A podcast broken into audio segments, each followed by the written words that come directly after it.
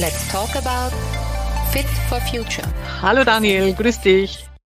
Hallo Angela, schön dich zu hören. Du, ich weiß ja nicht, wie es bei euch gerade in der Kanzlei zugeht, aber gefühlt wird meine To-Do-Liste immer länger und als bekennende Kreativchaotin fällt es mir auch noch besonders schwer, meinen Tag zu strukturieren.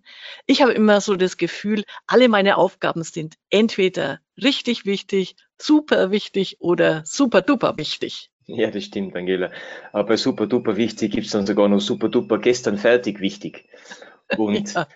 ähm, Problem kennen sicher alle, man sitzt in einem Meeting und der Gegenüber wird dauernd ablenkt entweder von seinem Handy oder von seiner Smartwatch, äh, die ja, wie wir alle wissen, durch die Digitalisierung mit seinem Handy verbunden ist. Und liebe Angela, ich habe sogar schon einmal ein Meeting gehabt, wo, wo jemand vor mir auf der Smartwatch abgehoben und telefoniert hat. Boah, also das finde ich der totales No-Go und das täte mich ja tierisch stören.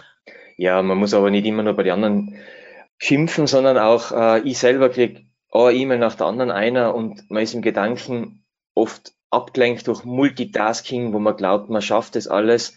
Auch wenn ein Projekt in drei Tagen fertig ist, da ist man mit den Gedanken woanders. Und was dabei uns allen auffällt, ist Ablenkung, Konzentration und Prioritäten. Jupp, das trifft den Nagel auf den Kopf, denke ich auch. Und alles erscheint ja wirklich gleich wichtig und dringend. Ja, so ist es. Dabei ist die Lösung eigentlich einfach nämlich richtige Prioritäten setzen. Dazu hat der frühere US-Präsident Eisenhower seine und uns allen bekannte Zeitmanagement-Methode benannt, nämlich das Eisenhower-Prinzip. Wir wissen allerdings nicht, ob er es bereits in dieser Form selber angewendet hat. Fakt ist jedoch, dass es, wie wir alle wissen, ein tolles Tool ist, das den Arbeitsalltag oder eben auch den Lernalltag vereinfachen kann. Wir wissen ja, wie es geht. Mhm, stimmt und klingt echt gut.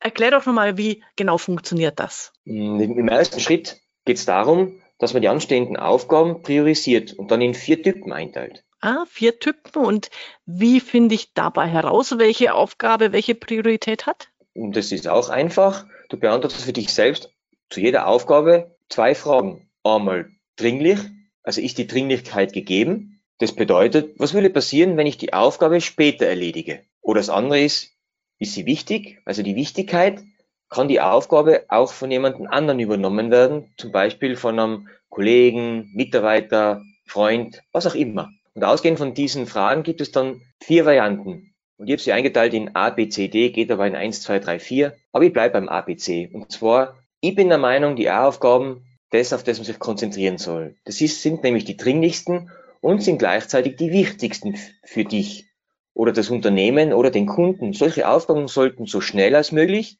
also mit der höchsten Priorität und von dir selbst, weil es halt wichtig ist, erledigt werden. Ah, also wenn ich mal ein Beispiel mache, eine dringende Kundenanfrage wäre das. Ja, ähm, das sehe ich eben nicht so, weil eine wichtige Kunden, eine dringende Kundenanfrage ist nicht unbedingt wichtig.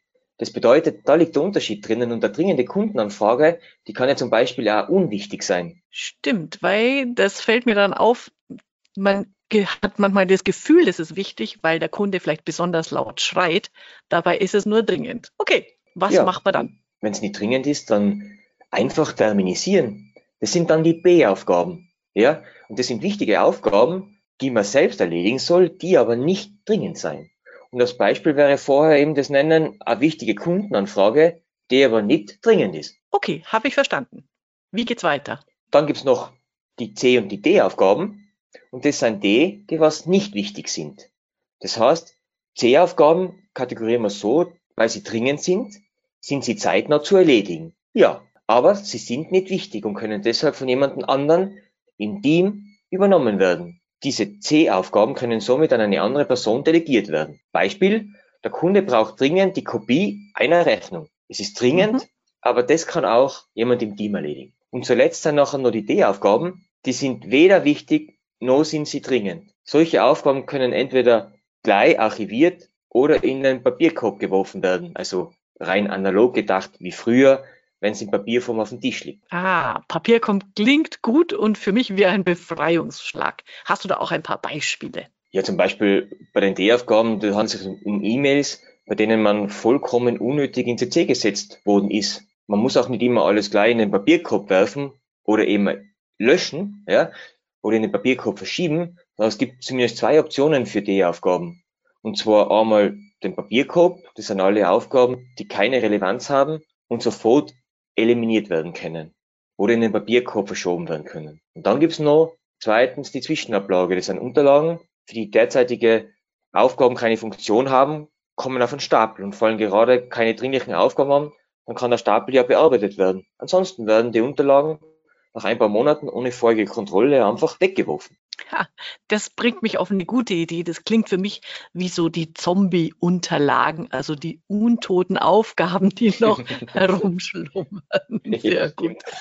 Sehr gut. Äh, kannst du einfach noch mal kurz und knackig die vier Quadranten zusammenfassen? Was ist da zu tun? Okay, die vier Quadranten sind A-Aufgaben, sofort und selbst erledigen. Dann haben wir die B-Aufgaben, die tut man terminisieren und später erledigen, aber selbst.